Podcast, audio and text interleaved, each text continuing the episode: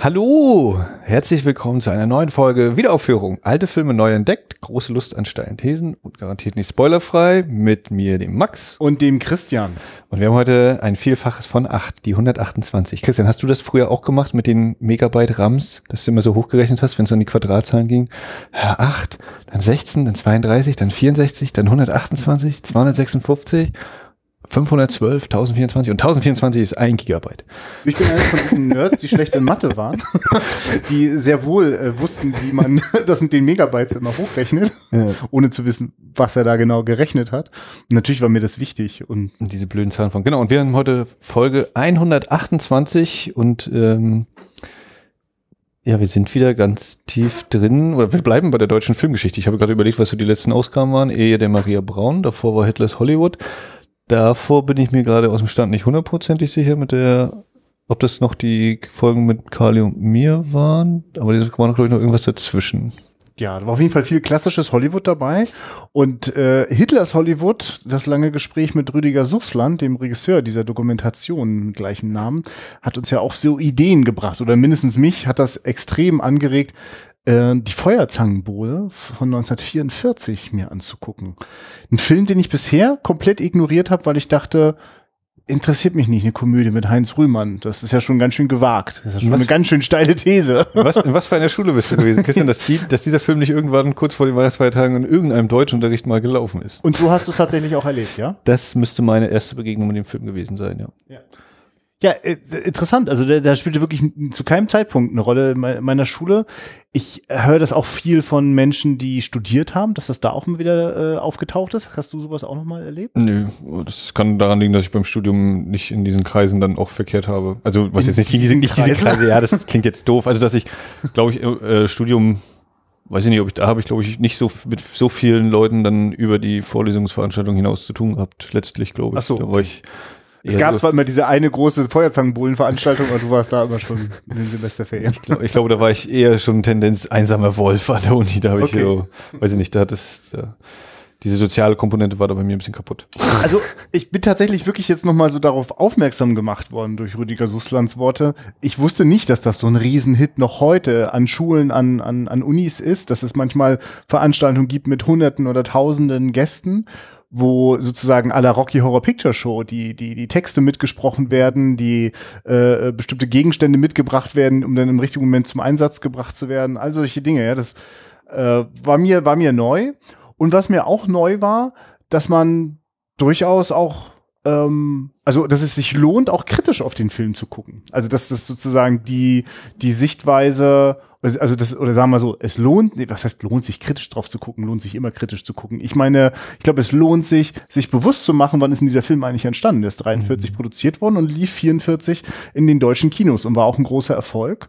Ähm, es gibt wunderschöne Anekdoten, die auch gleichzeitig für mich ganz schön, ähm, ja, mir auch so einen kalten Schauer den Rücken jagen, daran zu denken, dass ähm, zunächst der Erziehungs, äh, Reichserziehungsminister gesagt hat, nö, der läuft nicht. Das greift ja die Autorität Schule an. Das, das können wir überhaupt nicht gebrauchen. Wir haben eher ein Problem mit der Motivation unserer Lehrerschaft jetzt gerade im großen Krieg. Also sowas kann jetzt nicht im Kino laufen. Und dann hat Heinz Rühmann so besagtes, äh, diese Anekdote, die vielfach niedergeschrieben ist, ist mit sozusagen den ganzen Filmrollen im Gepäck äh, ab zum Führerhauptquartier und ähm, hat dort äh, sozusagen seine Kontakte spielen lassen. Und Adolf Hitler wollte nur wissen von seinem äh, Propagandaminister Goebbels, ist das denn lustig? Ja, es ist doch lustig. Und Freigabe. so soll es gelaufen sein. Und das ist natürlich nochmal so ein Aspekt, okay, da bin ich jetzt neugierig, das sozusagen nochmal wieder zu sehen, denn das muss ich vorwegnehmen, ich hatte jetzt die Gelegenheit vor ein paar Tagen, äh, mir den anzuschauen mit Freunden und äh, habe auch schon gemerkt, dass die, ich hatte das dann schon so anklingen lassen, was ich vorher äh, gehört habe über den Film und über seine Entstehungszeit. Ähm, dann war das so, dass, dann wurde ich schon immer so schräg angeguckt. Ja, und weil er, weil das sieht jetzt aus wie eine Uniform oder, oder was, was willst du mir jetzt? Mhm. Man merkt, da waren, das waren Menschen, die haben diesen Film schon vorher gesehen gehabt. Der ist auch Teil ihrer Jugend und äh, hatten jetzt so ein bisschen Sorge, dass ich ihnen den jetzt madig machen will. Und äh, ich freue mich sozusagen, den jetzt noch mal zu gucken bist du denn, also ist das für dich eine, eine gelungene Komödie? Erinnerst du dich also so? so, tief drin stecke ich dann auch nicht mehr. Also ich habe den, glaube ich, auch nur das eine Mal gesehen, bewusst. Ich würde sagen, dass ich da auch, ja, ich habe auch auf jeden Fall auch gedacht. Und ich bin mir sicher, ich werde jetzt auch gleich wieder ein paar Mal lachen können. Also äh, mal gucken, Ja. was so. Gelacht habe ich auf jeden Fall hat. auch vor ein paar Tagen. Und ich habe auch noch ein paar andere Dinge gedacht und ich freue mich, das jetzt nochmal genau mir anzuschauen. Und das will ich jetzt einfach nur mal so vorweg schon mal so reinschmeißen. Es gibt einfach eine interessante Figur, die äh, vor allem bestimmte Sequenzen, die diese Figur in diesem Film hat, die hat es in der Buchvorlage von 33 nicht gegeben. Und äh, die weiß ich nicht, ob die eigentlich in den, äh, es gibt ja eine Verfilmung von 34, so ein Pflegel, und zwar mit Heinz Rühmann. Exakt die gleiche Geschichte. Das wusste ich Mhm. vorher auch nicht. Müsste man sich gleich mal angucken, wo äh, bestimmte Szenen auch mit diesem ähm, äh, Lehrer Brett oder Dr. Brett ist das, ähm, Geschichtslehrer. Ähm, die tauchen da so nicht auf in, in der alten Verfilmung. Und ich weiß auch nicht, ob sie in der Helmut Keutner Verfilmung von 1970 auftauchen. So weiß auch nicht. Ja, das, das sind einfach so Dinge, die ich jetzt einfach nur mal schon so mit reinstreuen wollte. Das wäre eigentlich jetzt auch wieder eine perfekte Vorlage äh, für uns im Podcast, sich jetzt auch noch weitere Verfilmungen und die Bücher, also die, die Buchversion nochmal äh, zur Brust zu nehmen. Wir bleiben dabei, wir schauen jetzt die Verfilmung, äh, die 44 in den Kinos lief und mal gucken. So ist. Und zünden uns nebenbei noch ein bisschen hier was an. Ja, wir haben gar keinen Alkohol da. Ja, wir haben auch, hab wir, gehört, wir haben ja auch Sommer und nicht Winter. Also völlig, völlig falsch hier wieder. Alles, alles falsch, gemacht. ja? Ist das so ein Winterfilm, ja? Ich glaube schon, das sind immer so zehn Feiertagen. Und dann gibt's ja dann bestimmt auch mit Im- Feuerzangenbowle dazu. Immer diese bekloppte Entschuldigung mit der Jahreszeit viel heißen Alkohol zu trinken, ja. okay, dann schauen wir uns den Film an. Tja, der Heinz Rühmann, der wedelt so ein bisschen mit den Händen und äh, ein bisschen die Flammen lodern. Und alles vorbei. Allerdings, ja. Vierte Wand durchbrechen war es auch da schon dabei. Ich finde den Film ja echt unheimlich. Also, ich, das wird nicht, das wird nicht die Folge, wo ich äh, zwischendurch äh, mich von der verklärenden Pseudo-Nostalgie hab einfangen lassen, sondern ähm, nee, das ist, es gibt keine unschuldigen Filme, das finde ich hat Rüdiger Suchsland schon sehr, sehr deutlich und äh, intensiv eingetrichtert und ich konnte damit was anfangen und ich finde auch, wir haben also einen ganz und gar nicht, also es gibt, es ist unmöglich, du kannst nicht in, die, in dieser Zeit Filme machen und die Zeit dann ausblenden. Die ist halt da. Und dieser Film, finde ich, tut sogar noch sehr viel mehr, als nur zufälligerweise in der Zeit entstanden zu sein. Ich finde, dass der, der hat, der hat eine Mission. Ähm, also, ich habe auf jeden Fall bei einigen Sachen auch wieder schmunzeln müssen, habe aber natürlich auch durch gerade eben jetzt nochmal Hitlers Hollywood und so nochmal einen ganz anderen Blick, Eindruck. Äh, mir ist natürlich der blaue Engel nochmal mit Ja. immer in den Kopf gekommen, immer wieder so und das Bild da und was war da eigentlich so los? Es ist die Zeit. Der Blaue Engel spielt ja quasi in einer, in seiner Gegenwart, seiner Entstehung in den 30ern. Und das ist doch ungefähr die Zeit, auf die wir jetzt zurückblenden, oder? Kann man das so sagen? Ähm, es wird ja offiziell eben oder mit ziemlicher Sicherheit ganz absichtlich nicht genau verortet oder Ja. so, wo das nun äh, stattfindet, diese Verfilmung. Ähm, aber ich würde es in eine ähnliche Stufe packen, allein wegen der Gaslampen. Ja, ja genau. Die Gaslampen, wie der Unterrichtsraum aussieht, also das ist mein Anhaltspunkt. Was anderes habe ich auch nicht. Ja. Also ich nehme einen anderen Film, einen anderen fiktiven Film als Bezugsquelle, was der zweite fiktive Film für die Zeit darstellt. Äh, und der andere Film, der mir noch in den Sinn kommt, aber den ich halt nicht nur in Auszügen kenne, ist einfach im Westen nichts Neues. Aha. Der ja auch, glaube ich, eben mit dem Thema äh, Schule noch oder die Schule behandelt. Ich kenne den nicht. Das war mir jetzt überrascht mich jetzt recht. Ich dachte, das ist ein, ein Antikriegsfilm, der die ganze Zeit in Ja. den Schützengräben spielt. Nee, das geht ja auch mit den Schülern los und der Lehrer, der den, glaube ich, noch beibringen will, dann nicht hinzugehen und nur, Hm. und ich behaupte, also ne, das ist jetzt wieder komplettes Halbwissen, ich muss mir den unbedingt endlich mal angucken, äh, oder mal komplett angucken vor allem. Ähm, der eine Schüler, der sich halt da noch nicht so im, in die Fänge der Kriegstreiber begibt, aber dann, ich- und das ist dann eigentlich, glaube ich, die Hauptfigur, die dann auch eben an der Du Front kennst ist. diese Szene schon. Äh, diese- Ja, ich habe mal Auszüge gesehen, aber Ja, ich, ja. es ist eben äh, Abteilung gefährliches Halbwissen sind wir jetzt äh, komplett drin. Hm, Ich überlege gerade, ob also der Film mit Sicherheit nicht und beim Buch weiß ich nicht, ob es im Leistungskurs noch besprochen worden ist, aber okay. das Also bei mir nicht. Ich Hm. erinnere mich nur, dass das manch einer. ja und ich hatte jetzt nur gerade neulich in der Zeitung äh, war gerade irgendwie ein ein äh, Buch ist jetzt auf Deutsch erschienen zum Thema Verwicklung der Hollywood Studios in der Vorkriegszeit äh, zum Thema, wie man, welche Filme denn so in Deutschland gelaufen sind und nicht und wer da irgendwie Einfluss und Mitspracherecht hat und dass die Nazis sich ziemlich damit eingemischt hätten, direkt in Hollywood. Äh, das wird nicht gezeigt und so und dass auf deren Druck zum Beispiel wohl im Westen nichts Neues nur eine Woche gelaufen wäre. Ist jetzt nur das ganz kurz, was ich gerade gelesen hatte. Ich kann das jetzt weder bestätigen, verneinen noch sonst wie, aber es war so ein Aha, aha, müsste man sich ja wohl auch mal mit auseinandersetzen, wie das so war. Auf jeden Fall, äh, der ist mir eben noch in den Sinn gekommen, weil ich der Meinung bin, da ist das eben ein bisschen umgekehrt, so dieses Verhältnis, äh, was die Lehrer einem vielleicht vermitteln wollen oder was der Film möglicherweise einem vermitteln will, vor allem natürlich.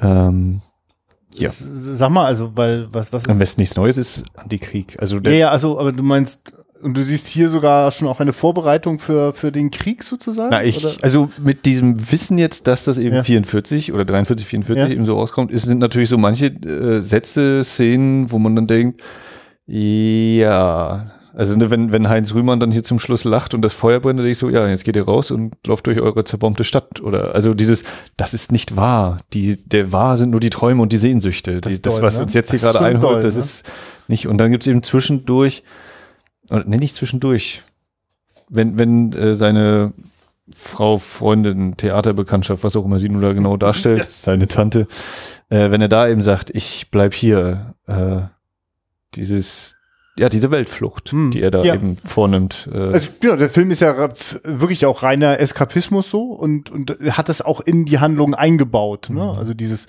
dieses in, in, in, in etwas Heiles flüchten. Und das Schöne ist ja, dass sozusagen, und, und das macht, glaube ich, so perfide, äh, also es ist also ein, ein, ein nostalgischer Blick zurück so in ein Frühjahr. Also ich reise nochmal in ein fantasiertes Frühjahr. Und dann ist aber in dem Frühjahr auch das Alte ähm, äh, sozusagen modernisierungswürdig oder sogar dringend muss das mal äh, äh, ausgewechselt werden. Ne? Dann, gibt- da gibt's ja sozusagen auch die neuen Methoden, die neue Zeit. Also es gibt ja. Ja. immer wieder auch Begrifflichkeiten, die da so auftauchen, die sehr selbstverständlich benutzt werden.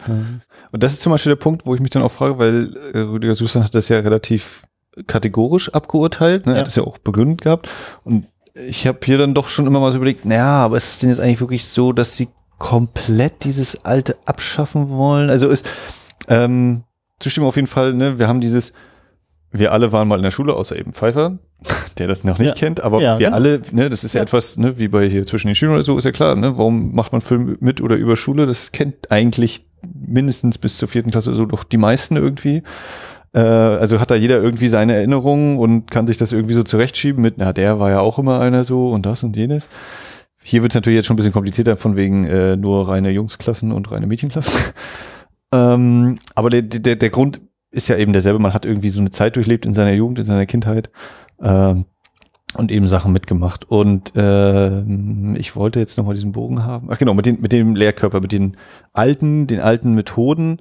Äh, also ich finde ja zum Beispiel, wenn dann eben dieser große Knalleffekt, der letzte Tag kommt, ähm, dann wird ja eben der Name schon wieder entfallen, also der Erich Ponto Charakter wird ja dann eben veräppelt, aber das ist für mich ja immer so eine Sache, also so wie eben Kalkove oder Raab das ja jahrelang gemacht haben, du kannst so eine, oder Switch, nicht Raab, bei Switch war das ja eher, ähm, du kannst ja Charaktere erst dann eben veräppeln oder äh, satirisch darstellen, wenn die selbst wirklich eben so eine Charaktere sind, also so eine Eigenheiten haben. Und ähm, ich glaube, dieses Veräppeln, es soll natürlich sich über die lustig machen, aber es kann ja auch nicht so völlig, äh, die können ja nicht sie völlig verabscheuen oder doof finden, wenn sie eben nicht auch ihn da irgendwie. Nee, es ist noch viel krasser. Mhm. Die Alten sagen sogar, das ist, ich kann nicht mehr das Neue. Sag mir mal, ja, wie du es sagst, ist es richtig. Also das ist, also, es gibt, also Mhm. es gibt, es gibt für mich auch nur eine einzige klassische Propagandaszene und das ist die, wo ich vorhin auch darauf angedeutet habe, dass es auch Sequenzen gibt, die tauchen in dem Originalbuch und äh, in der ersten Verfilmung noch gar nicht auf. Ähm, und äh, äh, da- das ist natürlich diese Sequenz mit ähm, der der Dr. Brett erzählt mal dem älteren Lehrer, was denn diese neuen Methoden sind und dass man da ja die äh, sozusagen die Schüler durch das Band der Disziplin fest anbindet, damit sie nicht nach rechts und links ausschlagen, sondern schön gerade wachsen. Ne?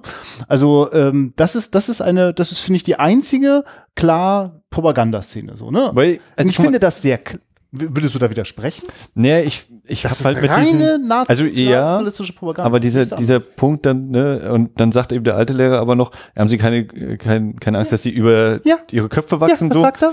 Und das finde ich ist aber eigentlich irgendwie auch schon so ein, oder Ja, aber was, was, was antwortet ihr? Hast du das dir gemerkt? Dr. Brett das, sagt dann, das Leben, nee, dafür sorgt das Leben schon, Ja. dass sie nicht so, und das ist für mich so eine Mischung aus, na, das ist jetzt entweder ultra zynisch im Sinne von, naja, das Leben ist eben der Krieg und da werden sie schon sterben, ne? Also, und das wäre für mich dann aber eben eigentlich dann wieder ja nicht etwas, was dafür sprechen würde. Deswegen glaube ich auch nicht, dass er das so gemeint hätte. Ähm, für mich ist Also- das, das ist dieser naturalistische Nationalsozialismus, diese Idee von, das ist sozusagen schicksalhaft, das ist naturgegeben so. Also Mhm. wir sind auf dem also ich natürlichen kann es Weg. völlig nachvollziehen, aber gerade dieser Satz war bei mir noch mal so ein ganz kurzes. Oh ja, entweder schneidet, schneidet sich diese Ideologie gerade damit selbst äh, oder nee, sie legt, stellt sie sich bloß So oder ich, ich bin halt derjenige, damit der jetzt schon eben quasi mit dieses Wissen hat, was da eben dann abging. Nee, es ist, es ist Und, ja äh, absurd. Es macht ja, also das ist wirklich bekloppt. Also das, also das macht in keiner Welt wirklich Sinn. Nur ist es immer so gemeint gewesen. Also das, Mhm. Ich habe das Gefühl, dass es, äh, also genau, das lässt sich natürlich leichter sozusagen mit äh, im Rückblick auf die Katastrophe dann äh, sich anschauen. Ähm, aber ich finde, wir sind überhaupt nicht geschützt davor, dass also weiterhin so abstruse, also jede Argumentation, die du äh, oder die man irgendwie seltsam findet, wie sich vielleicht die AfD das irgendwie herbeiführt, wie man jetzt was besser machen kann, hat ja auch ähm, am Ende immer so ein, so, ein- so ein Moment, wo man denkt, das haut doch jetzt eigentlich nicht hin. Es sei denn, es ist aber so. Also Mhm. daher kommt ja diese Idee von, nee, das ist aber was Natürliches, so ist es richtig. Also wenn man dem sozusagen so eine, ja, so eine, wie soll ich sagen, also man bestätigt es dadurch, dass man sagt, ja, aber so sind die Dinge. Weißt Ja, ja. Ne, nach dem Motto, ein Volk gehört gefühlte, für sich unter sich. die so, gefühlten Wahrheiten. ja, ja, genau. Ja. und man bestätigt sie mit so etwas mh, verklausulierten, äh, fast schon, Ja, nicht, nicht wissenschaftlich belegt. ja, genau. Punkt. Einfach so zu behaupten, na, das habe ich doch drei, ich habe doch hier zehn Leute gesehen, also machen das, sind es, müssen das tausend Leute müssen Ja, oder es war schon immer so, ist ja auch sehr kraftvoll, finde ich. Ne? Dieses, da, daher kommt, glaube ich, so dieser Naturbezug so, ne? Das, man muss auch irgendwie so zurück zu den Ursprüngen. Ja, reißen wir mal alle Häuser hier ab. ja. Ich will mal kurz das reinschmeißen, weil das jetzt gerade so an der Stelle noch gut passt. Ähm, wir hatten, als wir das vorhin gerade die Sendung bei Twitter angekündigt haben, äh, gab es eine Rückmeldung von dem Twitter-User, dem ich jetzt gar nicht weiter den Kontext sagen kann. Zweite Produktion. Die machen auch einen Podcast. ah ja, hast du die Steht schon mal gehört? auch da. Ich habe ihn abonniert. Die machen iTunes. Texte mit gewohnt elaborierten Halbwissen aus dem filmwissenschaftlichen Studium und grenzenloser Seelust und Gin. Ja, auf jeden Fall wird Hm. dort offenbar auf zweiteproduktion.de geblockt zu Film und äh, die schrieben gerade, das Erbe des NS-Kinos schlummert in der deutschen Komödie. Das beweist dieser Film mitsamt ideologischen Implikationen in jeder Neuaufführung. Ähm, lass ich einfach an der Stelle mal so Ich weiß gar nicht, also ich, ich würde sogar sagen, nee, es schlummert nicht, es ist einfach da. Ja, Punkt, ne? naja, ich finde, ansonsten schlummert Es ist, also es ist nicht Ja, das also- Erbe des NS-Kinos, das ist das NS-Kino. Ja, ja, genau. Ja, So rum. Ja, ja, Das wahrscheinlich eher. ja. Also na, genau, es ist aber äh, im Sinne, ich glaube, was damit gemeint ist, äh, äh, mit in Bezug auf die Neuaufführung. da, das ist ja, ja, so, ja. es ist ja sozusagen Immer noch mal so ein sehr präsent und dadurch wird es ja auch immer wieder benutzt. Und mir ist dann einfach jetzt beim zweiten Sehen aufgefallen, dass der Film ja auch wirklich durchzogen ist. Also, also die Sprache, der, der Sprachgebrauch ist komplett da. Ne? Also äh, die guten Deutschen, die den undeutschen Wein trinken und äh, das Unreine mitsingen und so. Also es ist voll von diesem, wow, krass, das ist einfach komplett da. So, also g- nicht mit einer bestimmten Absicht. Das, also ich nehme das wirklich als ähm, ja, das ist die Sprache ihrer Zeit, aber sie ist darin wirklich äh, also festgehalten. Na, es, daraus ergibt sich eben vielleicht auch, ne, dass, wenn das eben so der, so war das eben, dass man eben versucht auch daraus zu verstehen, warum sich manche Sachen eben so entwickeln. Ne? Also dass, wenn vorher eben gar nicht das Verständnis von der Demokratie da war oder so, oder nicht, nicht so ausgeprägt war eben, ne, Weimar, äh, dass deswegen eben Sachen vielleicht auch geschehen. Nicht äh, jetzt als ähm, nicht als einziger Grund oder so, aber dass man ne, eben so versteht, nicht einfach sagt, die waren alle schlecht oder so, sondern ne, das kommt ja irgendwo her. Das muss ja auch entwickeln oder so. Also ich meine, es gibt Momente, in denen ich sofort merke, dass es kein, kein Zufall ist, dass Heinz Rühmann äh, diesen, also diesen Status des großen deutschen Kinodarstellers hat. Also den, den habe ich auch bemerkt und ich kram immer noch im Kopf, welche Filme kenne ich denn nur eigentlich vielleicht doch. Ähm, aber ich merke auf jeden Fall, also wenn, also es gibt Momente, in denen der sozusagen, äh, also für mich ein Höhepunkt seines, seines, seines komödiantischen Schauspiels ist, wenn er in der äh, Verkleidung äh, und in der Rolle des einen Lehrers ähm, äh, sozusagen auf eben jenen Lehrer trifft, wenn die sich sozusagen sozusagen in, ihren, in ihr verzerrtes Spiegelbild schauen. Das ist, das ist wirklich sehr komisch, das hat auch ein tolles Timing. Ähm, und was taucht immer wieder mal auf. Was bei mir ganz komisch ist, dass ich mich nicht die ganze Zeit freue, wenn Heinz Rühmann auf der Leinwand ist, ist, dass ich eigentlich mich die ganze Zeit frage, was ist denn das eigentlich für ein Plot? Also nun wird ja am Ende eh alles so äh, in, die, in den Wind gestreut, weil ist ja alles nur erdacht und erträumt. Finde ich echt krass, wie denn zum Schluss alles zurückgenommen wird, weil ich mich dann zu und zwischendurch frage, also dieser alt, also normal, also der, der, der erwachsene Schriftsteller kommt dahin, greift sich aber eine minderjährige äh, äh Schülerin. Ist über 16. Ja, ja, immerhin. Gott sei Dank, bin ich beruhigt. Ja. Ähm, obwohl er ja es offenbar. Ist, heißt nicht auch irgendeine Stelle. Es ist, also davon abgesehen, dass es die ja, ja. Direktortochter ist, ist, sie heißt auch noch Eva. Also ich meine, es wird, also am Anfang ist schon irgendwie auch durch die äh, Worte seiner, seiner, seiner, ja, genau, wie du selber sagst, die, die, die Tante in Anführungsstrichen, die Schauspielerin, mit der er da liiert ist, ähm, die er aber offensichtlich immer wieder auch betrügt. Das ist aber auch einfach, wird einfach so hingenommen. Und es wird auch so, einfach so, Heinz Rühmann ist einfach dieser Typ, der äh, den Mädels auch sagt, na zeigt euch mal, sonst ihr habt ja bestimmt nichts unten, hinten und oben. Und es ist so, was ist denn das eigentlich für ein Typ? Der, der macht öfter Dinge, die finde ich extrem unsympathisch. Also mich wundert das richtig so. Mm, also wenn wir jetzt gerade bei diesem, wenn er da in dem heißt das Karzer oder Harzer? Also wenn yeah. er halt in dem Nachsitzgefängnisraum ist, äh, das hätte ich aber tatsächlich so als, naja, das sind halt die Jungs, die jetzt mal so hier eine dicke Lippe machen. Ne? Also klar kann man dann sagen, oh, das ist aber ein ziemlich komisches Ja, aber ich sehe halt, äh, als dazu gibt's aber auch immer die passenden Frauen. Also ich äh, kann es mir ja gleich noch von dieser einen Frau erzählen, die da ausbrechen kann. Es gibt ja wirklich, alle Frauen sind dem komplett untergeordnet. Ne? Also nicht nur ihm, sondern überhaupt den Männern und dieser Gesellschaft. Jo. Das ist ja wirklich krass. Also wie die denn sich alle drei dann so in dem Zimmer aufstellen und sich mal so zeigen. Eine raucht, die taucht auch nicht mehr so wirklich auf danach. Ja, nee, also ich, du, ich nehme das jetzt auch, also ich, ich, ich wundere mich halt einfach nur, dass der sozusagen die ganze Zeit diesen Typen spielt. Also, also es geht halt die ganze Zeit auf Kosten von Frauen. Also ich, ich hatte damit nicht gerechnet. Ich hatte auch nicht mhm. damit gerechnet, dass das dem Film wichtig ist. Also dass das so eine, ähm, also es tauchen ja noch andere Szenen auf. Also Na, also ja, es also, ist auf jeden Fall sehr äh, abwertende, kommen auch ziemlich harte Sprüche so, ne? Dann muss die Frau muss man unterdrücken oder so sagt, äh, er sagt nicht unterdrücken hier, wenn die beiden Jungs bei ja. ihm im Zimmer sind, äh, aber irgendwie so in die Richtung, ne, die Frauen so klein halten. Ich weiß leider nicht mehr, was er genau sagt. Aber dennoch. Ja, auf jeden Fall nicht gut sein, damit sie einen begehren. So. Ja, aber andererseits sind sie doch irgendwie alle schon spitz auf die Frauen. Ne? Also ja, ja, so, sie sind alle hammerspitz. Sie werden ja auch quasi gerade dieser Internatssituation oder dieser Schulsituation ja auch voneinander getrennt. Mhm. Nur, ähm, also auch wie die Frauen agieren, also wenn wir jetzt da die Schauspielerin nehmen, die, also ich finde es ganz entsetzlich, äh, wenn die sozusagen ihn, äh, den Heinz Rühmann jetzt wieder überzeugen möchte, nach Hause zu kommen, dann gibt's Sex. So läuft das. Ja. Und was die da vorher mit den Jungs anstellt, finde ich auch super krass. Weil auch da muss man sagen, naja, sie, sie, sie, also sie nehmen sie ja als auf die hören wir jetzt schon. Ob es nur wegen des Alters ist, ist auch nochmal eine Frage. Ich meine, so genauso wird ja die, die, die äh, Frau des Direktors ja ein bisschen als, ja, du bringst ihr so einen schönen Spruch und schießt ihr ein bisschen Honig ums Maul und schon ist sie, ah, sie sind aber nett und Hülle. Ja, ist krass, ne? ähm, ja, ist schon, ist schon nicht so leicht. Nee, ich, also ich habe einfach nur. Also ich habe auch mit diesem Strang von der Frau Freundin allgemein so ein bisschen ja, Probleme, weil was ist das? Was soll allgemein das? so, ja, irgendwie muss das mit rein, damit irgendwie einmal, damit wir sagen, hier die Zeit ist vergangen und der Butler, der, der, der Diener zu Hause, der trinkt auch nur, wenn keiner da ist. Äh. Nein, eigentlich dramaturgisch ist das die Bedrohung unserer Hauptfigur, das dass ihre Rolle aufliegt. Ja, nur ist das ja die ganze Zeit so passiert ja halt doch nicht. Ja. Also ich fand es zum Beispiel interessant, ich habe nur reingeguckt in die, die erste Verfilmung von 34 mit Heinz Rühmann, der da auch eine Doppelrolle spielt. Ich habe gerade vergessen, was er neben äh, seiner Penela-Rolle noch für eine Rolle spielt.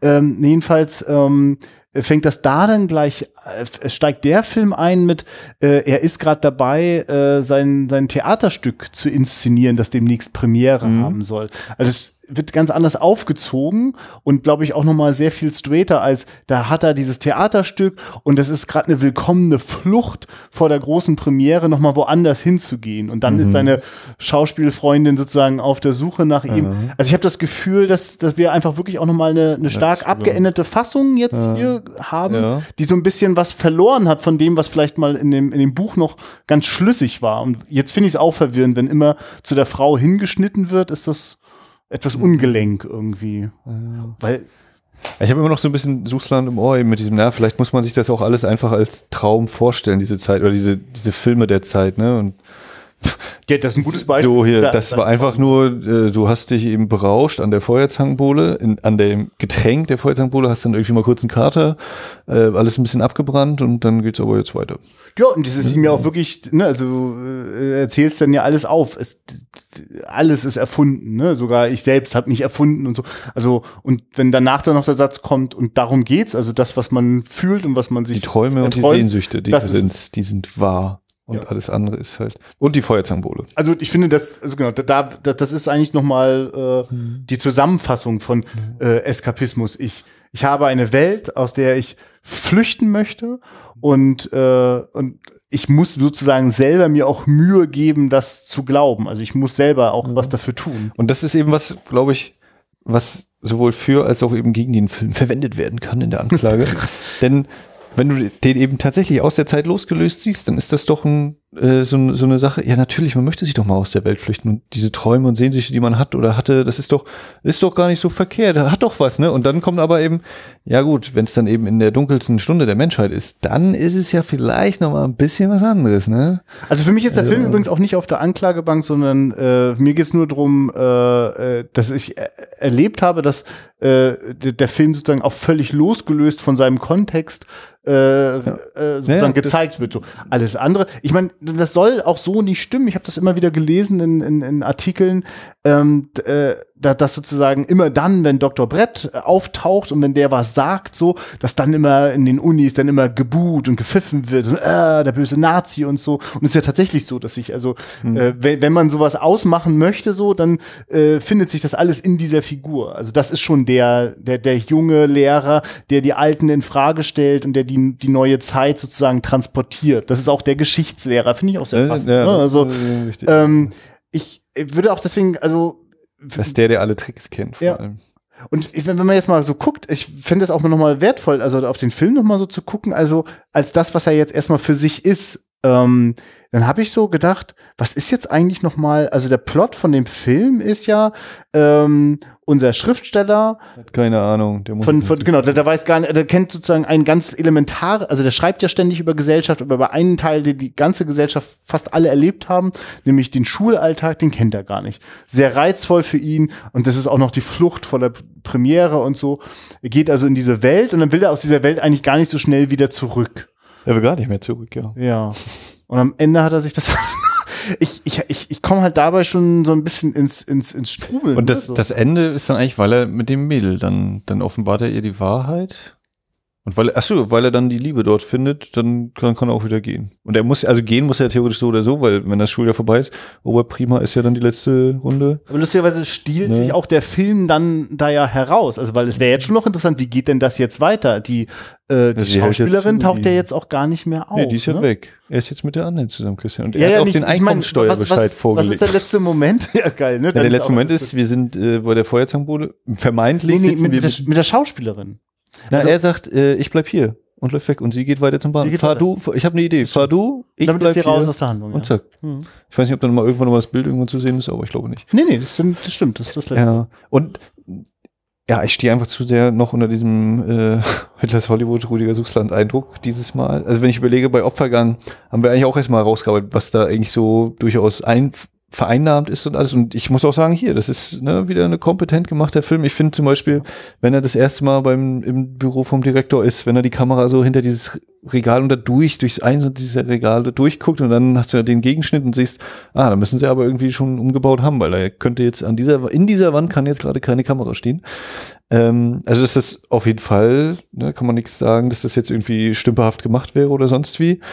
Da ist schon jede Menge Wert reingeflossen Das ist auch ein unheimlicher Moment. Das ist so ein, ne, dann gucken wir so plötzlich durch das Regal. Also das wird plötzlich ein bisschen enger und weniger offen in Schulen. Ja. Ne? Also es ist ja auch wirklich so, dass wir doch eigentlich mit, mit, mit, mit unserem, unserem Schüler erleben wir eigentlich eine Schule, also ich finde die auch, also sehr, also auch oft unfreiwillig komisch oder für der, der Film ist sehr absichtlich komisch, hat ja wirklich tolle Figuren und Dialoge. Ich habe erfahren, dass also auch diese, dieser Dialekt, der rheinische Dialekt zum Beispiel, der da von einem so schön kommt, dass das auch genau so in dem Buch auch steht, ne? Also mhm. auch mit, mit mhm. so, so lautmalerisch.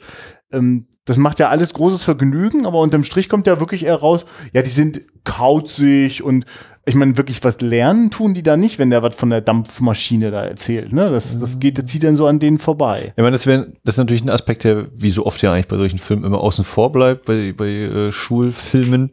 Die Schule selbst ist gar nicht das Wichtige, es geht natürlich um die äh, dramatischen Aspekte, also jetzt, jetzt, ne, und ähm, ja, ist, ja, interessante Frage, also, weil, weil, weil er sagt ja zu ihm dabei. einmal kurz, ne, du hast überall gute Noten, außer in Deutsch. Ne, was ist da nur los? Sucht, werd, werd mal Zahnarzt. Aber bei den anderen erfahren wir es natürlich auch nicht. Sie scheinen irgendwie nicht so die allerbesten zu sein, aber sind die eigentlich in Geschichte gut? In Geschichte ist der eine auch nicht so gut, sonst wüsste er mit der Völkerwanderung der Goten Bescheid. Ähm, also auch wenn der Lehrer anscheinend zu denen ein gutes Verhältnis hat, das mit der Wissensvermittlung scheint noch nicht so optimal zu laufen im Abiturjahrgang. Und danach kommt ja eigentlich nicht mehr viel, so schulisch, nach dem Abitur. Ähm, deswegen aber ich glaube schon, es geht um eine Schule. Also ich, wenn ich mir so überlege, was ist so die Absicht von diesem Plot, ne? Darauf wollte ich mich jetzt ja, gerade schön, ein schön spaßiger Abend, bei dem du mal kurz äh, dir einen gönnst und nicht dabei bist. Ja, aber wir haben ja ganz schön viele Szenen in Schule so. Also, also auch wirklich komplette Unterrichtseinheiten sozusagen können wir gucken. Also es gibt tatsächlich auch ähm, äh, äh, findet man im Internet äh, ähm, sozusagen, wo das zum Lehr zum zum Gegenstand äh, in der in der Lehrerausbildung genommen wird, dass man zum Beispiel die Sequenz hat, äh, wo äh, der eine Schüler nicht weiß, wo denn die äh, die Goten, mhm. die Völkerwanderung der Goten und Heinz Rühmann denn so hilft. Und diese ganze Sequenz, also das ist ja auch quasi die die Einführung von Dr. Brett, ja. der da so reinkommt, äh, nachdem sich gerade der andere Lehrer eher zum Löffel gemacht hat äh, weist er ja dann auch den Heinz Rühmann gleich so darauf hin, wie das bei ihm so läuft. Und dass sich die Schüler hier zwischen Krieg und Frieden orientieren. Dann versucht dann Heinz Rühmann diesen Witz zu machen, dass er ja nicht weiß, wie Herr Schnauz richtig heißt. Und dann sagt er sehr, sehr wohl den richtigen Namen und die ganze Klasse ist still.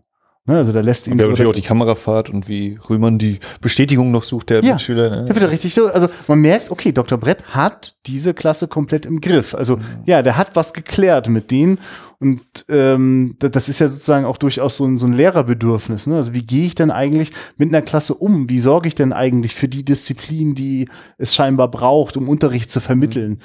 Und das fällt mir jetzt einfach nur auf, dass also der Film hat also eine ganze Reihe von Schulszenen, ähm, also ich suche ein bisschen so das Anliegen der Geschichte. Also ich würde sozusagen schon dem, äh, also der, der ursprünglichen Geschichte dafür halten, dass sie nicht von Anfang an ein Vehikel für äh, nationalsozialistische. Propaganda war, ganz und gar nicht. Aber sondern es ja eben, geht ja um diesen Film und nicht die Ursprungsgeschichte. Ja, äh, ja oder aber gut, ich meine, also, aber die Geschichte also, ist, also hm. ich wollte nur fragen, also was, was, was, was könnte denn eigentlich das Anliegen sein von dieser Geschichte? Von dieser, von, von einem Mann, der äh, nochmal die Schule erlebt, weil er sie nie erlebt hat. Und dann erlebt er sie ja quasi immer wieder auch als eine Farce, bei der es sich eigentlich, bei der wir als Zuschauer, also ich habe totales Verständnis dafür, sich darüber lustig zu machen und freue mich auch über die Ideen, da jetzt noch einen Streich zu machen. Ist ja nicht so, dass ich denke, oh, das ist aber jetzt echt unfair, dass der da so böse Scherze macht mit denen oder so, sondern sind ja auch clever.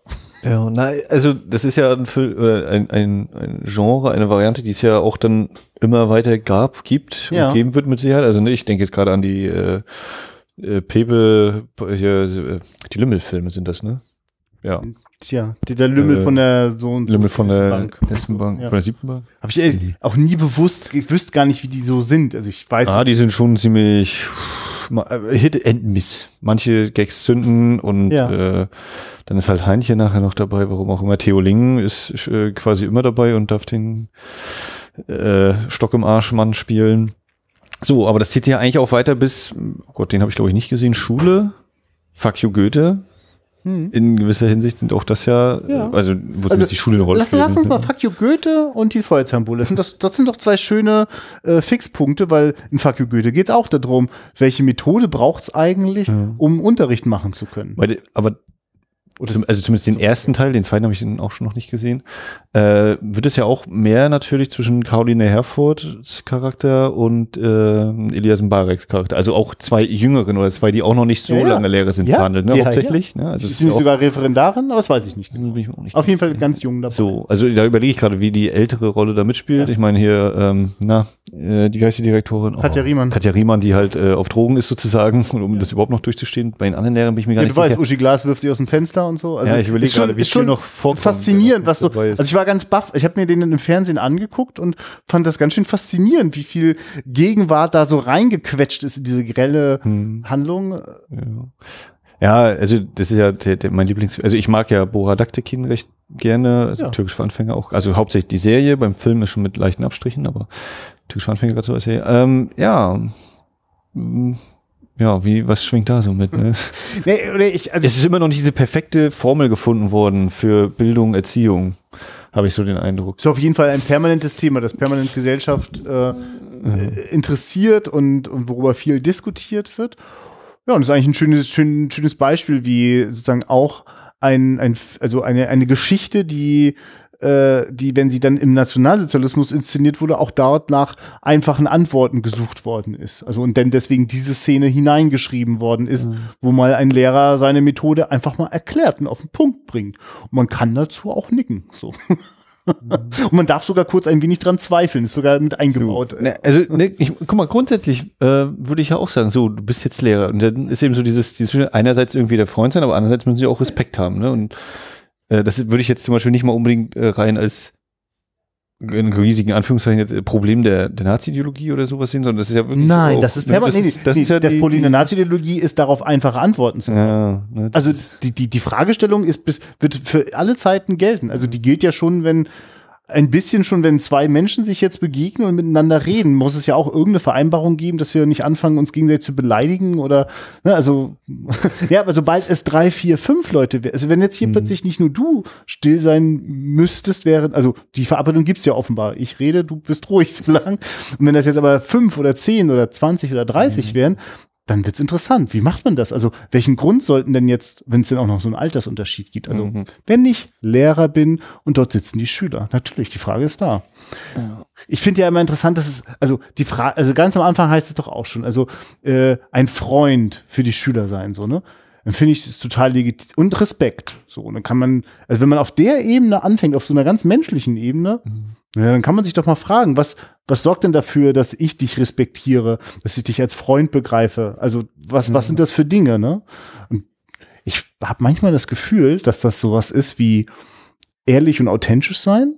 Und dass das manchmal schwierig ist, im Schulalltag tatsächlich zu sein. Ich erlebe zum Beispiel, ne, also dass das, das Ja, ich ehrlich glaube- und authentisch ist manchmal schwierig. Ja, also, also, du darfst nicht zu, oder mein Gedanke wäre auch, du darfst glaube ich auch nicht, zu- wenn du zu sehr Freund mit denen bist, dann irgendwann würden die dann auch den Respekt verlieren, wenn du dann eben mal streng sein musst. Ne? Das, pff, ein Glück bin ich noch nicht Vater. ja, ja, also genau, das. Erziehungsthema steckt da Nicht- natürlich genauso drin.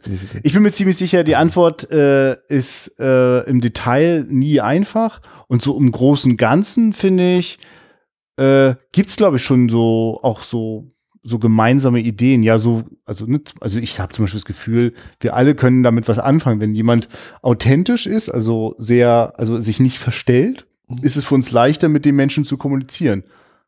Und dann gibt es Momente, in denen wir das als unangenehm empfinden und wir denken, ja, aber wenn der jetzt zum Beispiel morgens auch mal gerade keine Lust hat, so, das darf doch der Lehrer nicht zeigen. Und ich finde, alles, was ab dem Moment passiert, wo der Lehrer denkt, er darf jetzt was nicht zeigen, ab da wird's dann komisch.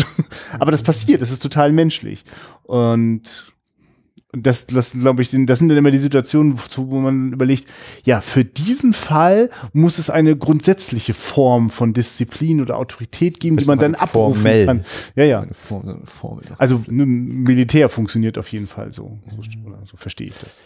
ja, lass uns mal noch mal so ein Ja, bisschen bitte. zu Darstellung, Inszenierung und sowas Ja. kommen. Also ich finde zum Beispiel, ähm, dass da teilweise doch ganz schön so ausladend chargiert wird. Also gerade was den, den Erich Ponto angeht, also den, oh, der Schöler, Ja. der Typ, ne? also der für mich eigentlich, äh, den habe ich noch mehr mit dem dritten Mann verknüpft noch als in seiner Rolle da. Kannst du mal kurz äh, uns alle und mich daran erinnern, welche Rolle er in dem dritten Mann der gespielt dritte hat? Mann ist ja, glaube ich, äh, Dr. Hinkel oder wie auch immer, der, der mit den kleinen Hunden. Aber ich bin auch nicht 100% Krass, wie mir dieser Film wieder entwichen ist. Ja, okay. eine sehr zwielichtige Rolle spielt Ja. er da in meiner Erinnerung.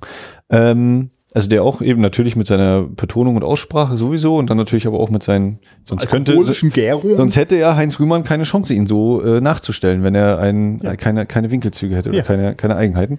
Äh, der, aber auch vor allen Dingen dann der Direktor, wo ich beim Direktor erst noch gedacht habe, der erinnert mich gerade so ein bisschen an den Parteichef oder was das war bei der Untertan. Da muss ich noch ein paar Mal denken, ja, der Untertan. Ähm, so, also, weil der auch so, aha, hier Karl Marx äh, Frisur haben wir jetzt äh, am Start. Äh, wär, könnte man ja dann in der ideologischen Lesart noch äh, mit dazu nehmen, ja, dann kann das ja auch kein guter Rektor sein. Den müssen wir auch loswerden. Äh, der dann eben auch sehr ausladend und manchmal so ein bisschen äh, komisch seine Arme verdreht und so und eben so dachte, ja, okay, ist wahrscheinlich irgendwie eine Schauspielvorlage muss es da tatsächlich geben, ne, dass die so ausholen und was ja dann teilweise auch so in Slapstick schon Ja. geht, so bei den Szenen Ja, immer wieder. genau. Ich, also da passieren wirklich manchmal Momente, wo ich denke, also jetzt, äh, vielleicht unabhängig von der Absicht, äh, aber ich, ich kann das nicht weglassen. Also Ich denke die ganze Zeit, es geht darum, dass sie auch ein bisschen lächerlich gemacht werden. So, also so, so spielen die das auf jeden Fall. Und bei manchen finde ich das sozusagen auf trifft es so meine Humorebene. Ich mag das Rheinische, ich finde das komisch. Ähm, und wenn aber zum Beispiel der Direktor dann so so so so lächerlich die Treppen hoch und runter hastet, so, dann ist das so meine Güte so ne. Also Da habe ich noch Ähm. kurz gedacht, eigentlich ist so ein total ordentlich großes, schönes Schulgebäude, Mensch, du. Könnte man schlechter getroffen haben als, als Schüler. ich habe dann nur gedacht, die haben doch jetzt die Treppe dreimal immer wieder die Das hab ich gleiche noch überlegt. War das, nicht, war das nicht nur zwei Etagen? Wie, wo, der muss ja jetzt schon im Keller gelandet sein. Ja, ich, ich glaube, da wurde auch ein bisschen. Ich glaube, ich glaub, da gab es nur dieses eine Stockwerk im Studio. So habe ich den Eindruck. Ja. Nee, aber, aber so, trotzdem, dass die Ja. alle sehr, sehr überzeugend spielen, so in ihren Rollen. Ach so, ja, aber, aber gleichzeitig auch mit diesen Übertreibungen arbeiten und zum Beispiel viele, viele, viel Humor ja auch darüber dann läuft. Also wenn die dann bei der alkoholischen Gärung die Schüler alle besoffen sind, dann wird da halt total rumgealbert. Aber auch, ich finde ja auch so, hm, ich habe auch so das Gefühl, so auch so, eine Stock im Arsch Albernheit so. Also es ist eben auch so ja, teilweise ist schon so, hm, okay, das ist jetzt so, euer so, so, so. Schenkelklopferig, so. ey. ist auch, ich finde es auch sehr kurios, dass wenn zum, bei der letzten Szene in der Schule die Schüler mal so richtig frei drehen, weil ja jetzt keine Lehrer da sind und äh, weil jetzt mal Jungen und Mädchen zusammen sind, dann tanzen die ganz brav und es wird so äh, mit Ja, das war wahrscheinlich eben nicht so brav, ne? Weil, also A hatten die ja sonst den Kontakt nicht. Ansche oder Nee, natürlich nicht, So nee. von der Dings ausgehen und jetzt wird hier sofort getanzt im, im Unterrichtssaal, Christian. Ja. Ja, das fand ich halt nur einfach, also das fand ich quasi unfreiwillig komisch. Es war ja eh eigentlich komisch auch gemeint, aber ich fand den Teil unfreiwillig komisch, dass es, äh, naja, trotzdem so ein braver Vorgang ist. Also ein, so, ein so sah das. disziplinierte, Ja, ja. Ein, ein, ein, sie benehmen sich ja trotzdem. Ist jetzt nicht im Sinne von, sie malen die Wände an und äh, es ist eben nicht die bemalte Tafel. Ich bin mir jedenfalls ziemlich sicher, dass äh, auch im Jahre 43, wenn man dort die äh, Mädchen und Jungen mal zusammengelassen hat und sie waren unbeobachtet, dass sie dann nicht so lustig getanzt haben. also sie haben dann schon auch getanzt, aber anders. Und dann sind sie über die Tische gelaufen Ja. und zu ihren Idolen. Ähm, ja, nee, aber also hatte ich auch anfangs schon mal angemerkt. Ich finde auch die, die Inszenierung des Films, also was so gerade auch Kamerafahrten und sowas angeht, ist schon, äh, ich überlege gerade so, gerade wenn die, wenn die, wenn das Quartett dort zusammensitzt, bis Pfeiffer eintrifft, ähm, auch da, wie wir quasi immer so von der, oder meistens von einer Seite das Geschehen beobachten, dann aber mit Pfeiffer einmal, glaube ich, sich die Perspektive ändert. Unser Blickwinkel ändert sich. Und er dann, ah nee, er ist nicht der Einzige, der mal in Großaufnahme eingefangen wird, das ist Quatsch. Nee, aber, Aber das ist die, schon die diese- spärlich. Also das sind schon besondere oder eben, ne, also da wird schon sehr, sehr viel auch über die Bilder erzählt oder zusätzlich noch, je nachdem, wie man das sehen möchte. Ich, das ist noch der andere kleine Einfluss, an dem ich stehe, äh, Valerian, Stadt der tausend Planeten, die ich gerade relativ frisch gesehen habe, wo ich mich in der Anfangsphase total gefreut habe und gedacht habe, Mensch, äh, auch wenn es jetzt vielleicht einfach die Titelsequenzen äh, sind, wo man halt noch die ganzen Namen schnell einblenden muss, aber da wird sich noch darauf verlassen, es ist völlig egal, ob jemand was sagt, was der sagt. Wir brauchen auch keine Untertitel bei der Aliensprache zum größten Teil. Da wird einfach durch Bilder erzählt und wir brauchen keine Worte noch zusätzlich, die uns gerade erklären, was hier abläuft oder so. Das ist alles völlig, geht aus den Bildern hervor, die unterhalten sich, ist völlig klar, dass sie sich gerade Hallo sagen oder gib mal, gib mir mal bitte Wasser oder sowas. Da brauche ich keine Untertitel. Das, das äh, hier findet es auch statt, wobei hier weniger, mir das jetzt glaube ich darum geht, dass da jetzt eine Szene sich einfach dadurch erzählt, abgesehen von ein, zwei Slapstick-Einlagen äh, natürlich, äh, sondern eher noch unterstützend oder ergänzend ist zu manchen Sachen da. Ja. Äh, zusätzlich vielleicht sogar noch was erzählt wird. Gerade auch, wenn ich daran denke, was so die Kameraeinstellung geht, angeht, was so äh, Froschperspektive angeht, die, das, wie das Lehrerbild, also wie die Lehrer ja immer wieder so von aus einer mhm. leichten Untersicht, äh, die natürlich allgemein schon mit ihrem Pult, sie sind auf einer extra Stufe sowieso schon, dann ist das Pult nochmal auf dieser kleinen Bühne, dass sie also sowieso über den Schülern thronen und über den Lehrern thront nochmal Wer ist das? Aristoteles, Platon, ein Mann mit Bart? Habe ich mich aber auch schon gefragt. Ja, ja. Tatsächlich. Aber auf jeden Fall auch etwas Altes, was immer wieder mal der Lächerlichkeit preisgegeben wird, weil die Überblendungen sind nicht, ja. nicht freundlich. Die Tricktechnik, die Tricktechnik finde ich auch, also äh, ich weiß nicht, ob sie jetzt besonders ist, wird es auch da schon, haben wir schon. Ja, die Stop-Motion-Einlage finde ich überraschend. Äh, ja, und wenn das Bild dann eben beim Schnitt einmal so gedreht wird, ne, als ob wir an der Schnur haben, so zack, haben wir ein schönes Ding eingelegt. Also da sind schon, äh, das ist schon alles kompetent gemacht. Kann man eben nicht. Ja, gar keine Frage. Sonst hätte es wahrscheinlich auch nicht funktioniert. Ja, ich, ich habe gerade noch mal so ein bisschen rübergeschaut über den Regisseur Helmut Weiß. Ich finde jetzt sozusagen, also ich fand es bemerkenswert, dass er auch als Darsteller viel unterwegs war, viel auch in Unterhaltungs- und Komödien. Also er spielt zum Beispiel selber mit in Quacks der Bruchpilot, in einem anderen äh, Rühmann-Film. Ähm, äh, wo ich denke, da möchte ich gerne mal vorbeischauen, da bin ich neugierig, äh, nicht zuletzt auch äh, wegen der Zeit, in der er entstanden ist.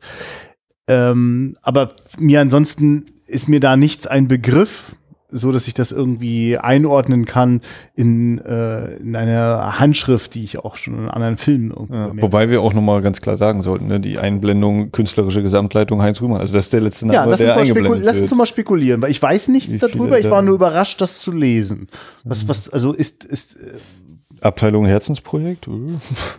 Oder ja, oder vielleicht auch, weil er schon längst da diesen Status hatte als ein sehr besonderer deutscher Darsteller, ja. der sozusagen natürlich auch über seine sozusagen über seine Präsenz ja auch selber in der Hand halten wollte, also äh, kontrollieren wollte. Also wahrscheinlich hast du mit dem keinen Film, äh, also hast mit dem wahrscheinlich keine Szene gemacht, äh, wie Heinz Rühmann jetzt vielleicht gedacht hat, dass vielleicht, also Heinz Rühmann hat entschieden, wie es am Ende sein wird. Ja. So wirkt's, ne? Also außer von ganz oben kam noch mal ein kleiner Schubser oder sowas, aber ähm, was mir eben auch wieder auffällt hier mit, ne, wie, wie Suchsland bei Mann, der Sherlock Holmes war, gesagt hat, die die, oh ja. die Magier, die, die Zauberer, die, die eben sich verstellen, das sind die Helden, die einem, mhm. und die eigentlich ja trotzdem sagen, was sie, was sie wollen, so ungefähr. Und er ist ja hier auch, ne, der, der sich verwandelt, der Verwandlungstkünstler, dann heißt er eben zum Schluss hier noch fast der Zauberer mit den Stab in der Hand hat, den, bei, bei seinen Barium-Vorführungen.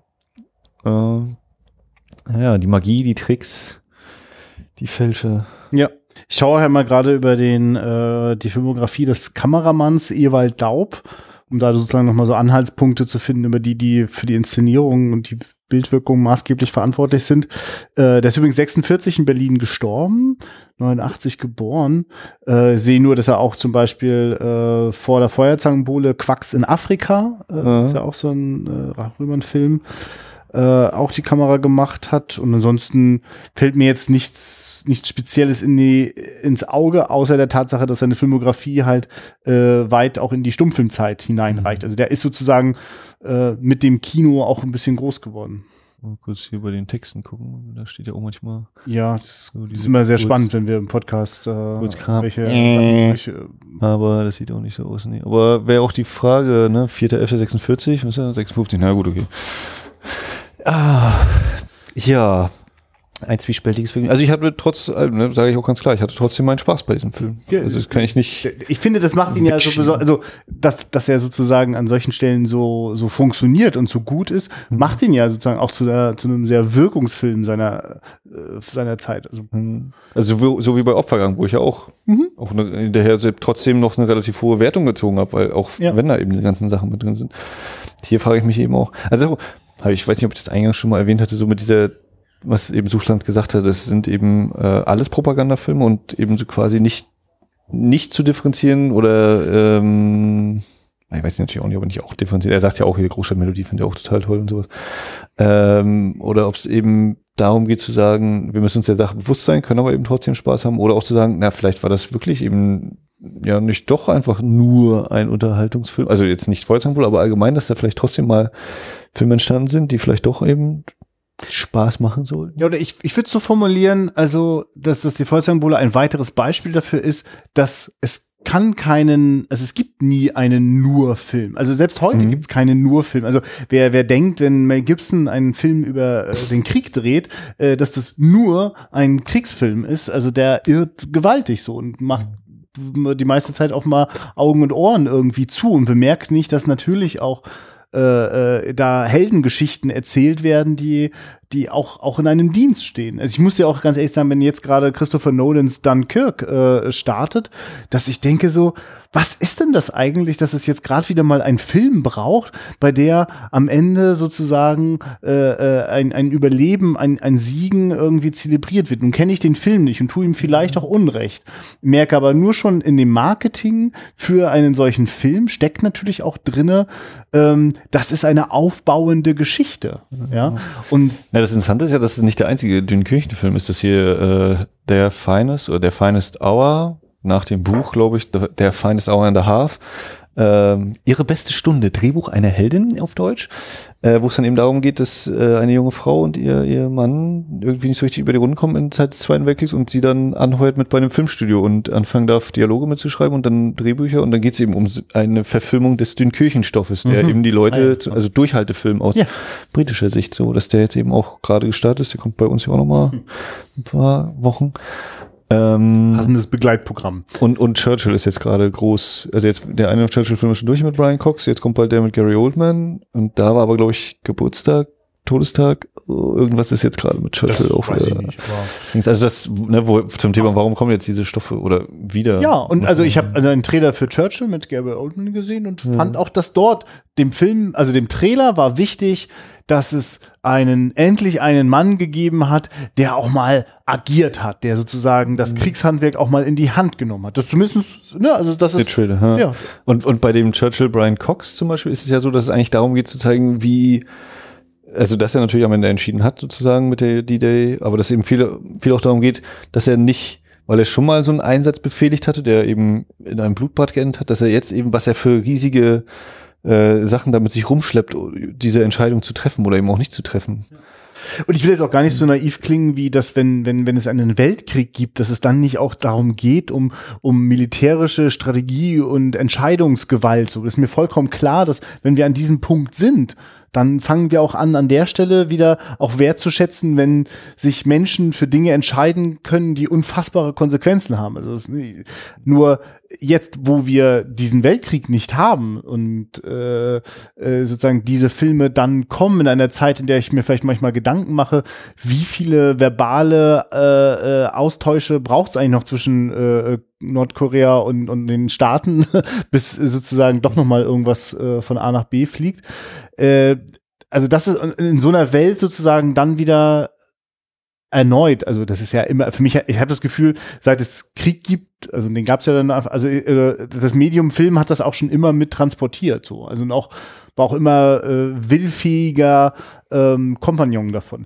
Ich versuche mal gerade jetzt sehr rabiat wieder die Kurve zu, zu, zu der Feuerzangenbowle zu kriegen. Ich finde das einfach für mich gerade hilfreich. Ich, ich brauche gar, also ich hätte gar kein Interesse mehr, so in Zukunft merke ich, an der Diskussion so, konnte ich jetzt nachweisen, dass die Feuerzangenbowle ein Propagandafilm ist. So, ne? Das, ja. Ich brauche das gar nicht. Ich habe eher so dieses Grundverständnis für mich jetzt äh, äh, etwas sicherer noch gefunden. Ja, also ein, also ein Film ist immer Kind seiner Zeit. Und äh, lasst uns bloß nie so tun, als wäre das nicht so. So nach dem Motto, ist doch alles gut. Und wenn dann mal kurz diese Nazi-Szene drin ist mit dem Dr. Brett, ist so, nimm das. Also ich finde äh, sozusagen, nein, also es, das, das gehört genauso dazu. Und dazu darf gerne auch dazugehören, festzustellen, ja, das ist auch heute noch ein Film mit äh, sehr komischen Szenen so. Aber ich brauche, ähm, also ehrlich würde ich mich freuen, wenn wir sozusagen, dass das ganz normal wäre, dass ähm, also jeder, also zu, zu jedem Film, den ich schaue, dazugehört äh, kurz einmal, was, was für Implikationen trägt er eigentlich in sich drin? So, also ich, und ich fände das genauso wichtig für die Feuerzangenbowle wie für den neuesten Michael Bay-Film. Also sehe da gar keine Notwendigkeit, das jetzt auf äh, nur eine Zeit zu reduzieren. So nach dem Motto, Mhm. nur die Nazi-Filme, die muss man noch mal ganz besonders äh, Nö, schief angucken nö. oder so. Und hat jeder irgendeine gewisse Weltanschauung. Ja. Und gleichzeitig denke ich, meine Güte, zum Thema nationalsozialistische Propaganda, wie erfolgreich so ein Konzept aufgegangen ist, dass Goebbels ja wichtig war, bitte nicht in die großen Filme, die, die, die Hakenkreuze hinein, keine Uniform. Das sollen Filme für die Ewigkeit sein, ja. Das, da muss ich sagen, das war wirklich erschreckend und grausig brillant. Also das mit, mit so einem Blick, ne? Also das sozusagen, also ich, also ich glaube, jeder Propagandafilm, der äh, 90 Minuten lang Propaganda pur ist, ist überhaupt keine wirkungsvolle Propaganda. Ja, Nein. also es hängt dann nochmal von den Umständen ab, ja. Ja, nee, aber, aber, so im Grunde, wenn man nicht nee, aber jetzt wenn, ja, also ich finde, der erfolgreichste Propagandafilm ist doch der, den ich als solchen gar nicht wahrnehme. Und ähm, dafür gibt es offenbar äh, äh, neben der Feuerzangenbowle noch viele weitere äh, Beispiele, in denen das einfach viel subtiler passiert, in denen sozusagen auch Handlungen, die und Geschichten, die es auch schon vorher gegeben hat, also man baut nicht extra eine Geschichte dafür, sondern man nimmt die vorhandenen und guckt einfach sehr genau, wo lässt sich das jetzt gut einflechten. Mhm. Also das, also es, ich, ich glaube, ähm, das, das wäre ja zu einfach gewesen, wenn man richtig äh, merken würde, wie der Film immer dann in Stolpern kommt, wenn er versucht, plötzlich eine Ideologie einzubauen. Ganz und gar nicht. Ist ein sehr fluffiger, eskapistischer Film und wert. Am Ende, äh, also die äh, Kamera geht halt hinein in die Flammen. Also ist schon. Und es lächelt uns jemand an. So Ja. Auch wieder so aus leichter Untersicht. ja. Es ist alles nur ein Traum, alles nur Sehnsüchte, alles wahr. Das sind die Wahren und alles andere ist. Also es hat mich auf jeden Fall auch nochmal sehr neugierig auf den Heinz Rühmann gemacht, auf äh, sein, sein, seine Filmografie ein bisschen, auf seine Biografie selbst, auf sein, auf sein Leben noch viel mehr. Und ähm, ich ich verstehe, ich verstehe auch die Begeisterung, den sozusagen in Schulen und in Universitäten zu zeigen. Äh, ich verstehe nur nicht, äh, dass das sozusagen, also, oder anders, ich, ich, ich, ich mach's mal mir nicht so leicht. Ich habe ja sozusagen eine solche Veranstaltung noch nicht miterlebt. Die nächste Veranstaltung, von der ich mitbekomme, dass sie ist, der, der möchte ich, glaube ich, beiwohnen, um zu bemerken, ist es eigentlich so, wie ich befürchte, dass Mhm. es ist. So. Ja. Das ist vielleicht, vielleicht Mhm. ist es fairer.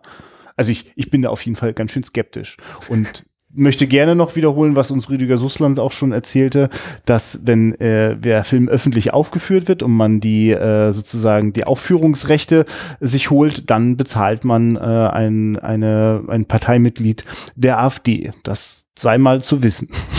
Und ich hoffe, dass das, so wie ich es recherchiert habe, gilt das nicht für die DVD-Rechte. Deswegen, aber das, das, das werden wir ja noch rausfinden. Vielleicht habe ich jetzt auch noch meinen kleinen Beitrag geleistet. Die Parteikasse der AfD. Ich möchte äh, auf jeden Fall noch auf eine andere Sache hinweisen. Und zwar, also wir sind jetzt hier so ziemlich am Ende. Ja, wir plätschern Ähm, hinaus. Und zwar haben wir ja mal besprochen den Asta Nielsen-Film Abgründe. Ja, das haben wir. Und um diesen Podcast auch wieder hart in der Zeit zu verordnen, am 5. August äh, ist im Rahmen der Ausstellung Alles dreht sich und bewegt sich, Tanz im Film im Filmmuseum Babelsberg, Filmmuseum Potsdam. Hm. Auf jeden Fall da ist am 5. August eine Vorführung dieses Films Abgründe, Abgründen mit Asta Nielsen. Und ähm, ja, wer den Podcast schon gehört hat, kann den Film sich dann da ansehen. Wer ihn noch nicht gehört hat, kann sich den Film ansehen und dann den Podcast hören. Oder man hört nur den Podcast, wenn man nicht aus der Gegend von Berlin ist. Ja, Folge 39. Ähm, am 1. Februar 2015. Deswegen würde ich auch demnächst mal wieder fragen, wie lange wir eigentlich schon wieder dabei sind. äh, genau, der läuft Abgründe. Und ja, darauf wollte ich auch mal hinweisen. Bei uns geht's bald weiter. Unsere nächsten Planungen folgen. Im August haben wir eigentlich schon ein klares Augustprogramm. Nee, jetzt wo mir klar wird, dass unser Gastspiel beim Bahnhofskino auch ein Gastspiel ist und nicht irgendwie ein Gastspiel bei uns. Ähm, genau, das, das sei aber trotzdem gesagt, dass ihr, ähm, wenn ihr diese Folge hört, dann habt, könnt ihr auch einfach beim Bahnhofskino, äh, dem Podcast, vorbeischauen. Dort gibt's dann eine Ausgabe, bei der auch Blutiger Freitag besprochen wird und da haben wir uns mit hineingehängt. Da sind wir doch sehr neugierig. Genau, das heißt, wir müssen uns im August noch was überlegen. Und ja, es, ab, es könnte sein, ja, oder sag mal ab. Mhm, und ab September ist dann auch wieder Schatzkiste bei uns in Rostock und äh, da müssen wir mal gucken, ob und was wir uns da so genau rauspicken von dem Programm. das, da bin ich auch schon sehr gespannt, was es dann jetzt final geworden ist. Ich weiß auf jeden Fall, Es könnte auch sein, dass im August euch noch eine Ausgabe erwartet, bei der dann wir einen anderen äh, Podcaster zu Gast haben. Äh, das ist noch ein bisschen im, im, äh, im Unklaren. Ich kann aber mal erzählen, dass meine Reiseplanung mich, ähm, also wenn ihr das jetzt gerade hört, dann habe ich auch schon ein paar Tage in Frankfurt am Main gesessen und zwar dort im Filmmuseum. Dort läuft Terza Visione, die vierte Ausgabe eines äh, Filmfestes, bei dem ähm, eine, eine Reihe von sehr engagierten äh, Filmvorführern, Filmjournalisten, Cineasten ein, ein äh, Programm kuratieren aus äh, italienischen Genrefilmen äh, von den 50ern bis hinein in die 70er, 80er Jahre. Äh, da lauf, da werde ich 14 Filme sehen, die ich noch nie gesehen habe, von denen mir die Regisseure und Regisseurinnen nichts sagen. Äh, Na, weiß noch nicht nur. Minimal ein bisschen was kennst du auch. Also mindestens vom Titel her. Also sowas wie Danger Diabolik oder Gefahr Diabolik hier und ja, ja, aber Mario ich, Bava. Ich, genau, ja, ja. Ich, Argento ja. ist somit ist nicht Phänomena dabei. Ja, ja, ist auch dabei. So, hast du wenigstens mal gehört. Ich ja. auch. sind bei mir auch Lücken. Aber, aber wirklich, ich, ich, ich werde da reingehen und äh, also kann also ja. auch völlig, also Erwartungshaltung ist auch eher so ein bisschen gedämpft und ich freue mich eher darauf, äh, auf die guten Gründe, die diese Menschen haben, äh, diese Filme dort wieder zu zeigen. Ich glaube, da gibt's eine Menge und freue ich mich darauf, das zu entdecken. Und ich bemühe mich auch, dass wir dort vielleicht auch Filmgespräche dann im Anschluss auf die Reihe kriegen wenn sich da was materialisiert, das werdet ihr dann schon merken, dann wird es dazu auch äh, weitere Ausgaben geben. Ähm, ich, ja, also mindestens in der nächsten Ausgabe Ende August werdet ihr dann erfahren, wie es denn dort zugegangen Ob Christian noch lebt. ja, auf jeden Fall. Und ich denke, ich komme da auch mit interessanten Erfahrungen heraus. Ich freue mich auf jeden Fall, dort laufen alle Filme auf äh, 35 Millimeter und ähm, ich glaube, das wird auch ein bisschen abenteuerlich. Hörte schon, dass auch so manche Untertitelungen jetzt gerade noch angefertigt wird. Um, ähm, und so mancher Film vielleicht auch das letzte Mal da durch den Projektor rattert wir wollen mal schauen. Jo. Freust dich, freust dich schon auf Rolf?